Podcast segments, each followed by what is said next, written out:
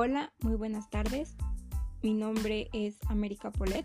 Les voy a presentar un podcast para la materia Historia de la Educación y la Pedagogía. El tema principal es la Escuela Catequística de Alejandría. Alejandría es una ciudad fundada por Alejandro Magno en torno al año 331 a.C. y situada en parte occidental de Nilo, entre el lago Mariotis, frente a la pequeña isla de Farros se va desarrollando en tres grandes barrios. Al oeste, donde estaba la antigua aldea, es el barrio más pobre, el de Racotis, habitado fundamentalmente por egipcios. Allí se encontraba el Serampium, famoso santuario dedicado a Serampis. En el centro estaba el Bruchion, el barrio más rico, donde vivían los griegos con todos los edificios reales, el museo, la célebre biblioteca, el emporium o plaza para el comercio al por mayor. En el este se encontraba el barrio de los judíos con su sinagoga.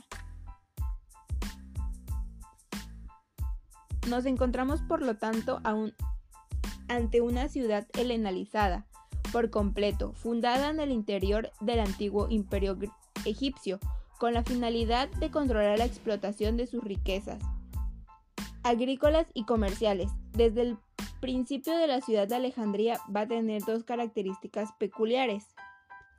Por un lado, el comercio y por otro, el cultivo de las artes y las letras.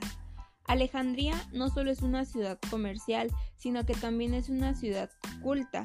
El cristianismo primitivo no modificó las estructuras de la escuela antigua, ni introdujo una nueva forma de enseñar, ni mucho menos unos nuevos contenidos específicos con respecto a las escuelas paganas. Después de la primera formación materna y paterna del niño en la casa, la escuela continuaba su educación, primero en un nivel en elemental, hacia los 7 años, bajo las órdenes del maestro de la escuela, donde se les enseña las primeras letras y números. Más adelante, el gramático y el rector venían a completar los estudios que terminaban con la filosofía. Las dos siguientes etapas, gramática y retórica, estaban destinadas a un público mucho más minoritario, fundamentalmente los miembros del estamento superior.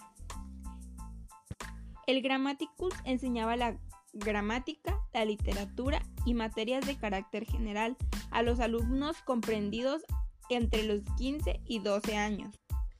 El rector contemplaba la formación a partir de los 10 y 6 años. Las escuelas retóricas latinas seguían los métodos griegos. Los estudiantes que aspiraban a una instrucción superior solían realizar sus estudios en el extranjero, preferentemente en Atenas.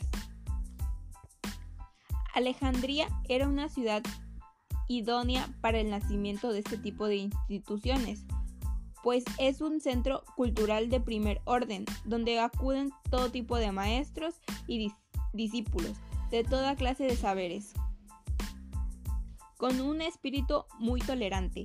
Una de las características de la escuela alejandrina es la importancia que va a adquirir en ella la filosofía en su relación con la teología. Pero la escuela alejandría no solo va a dialogar con el helenismo y el judaísmo, sino que incluso establecerá un diálogo crítico con una de las corrientes cristianas. El nacimiento de la escuela de Alejandría estuvo propiciado en buena medida por varios factores históricos que es importante tener en cuenta. Muchas gracias por su atención. Nos vemos para la próxima.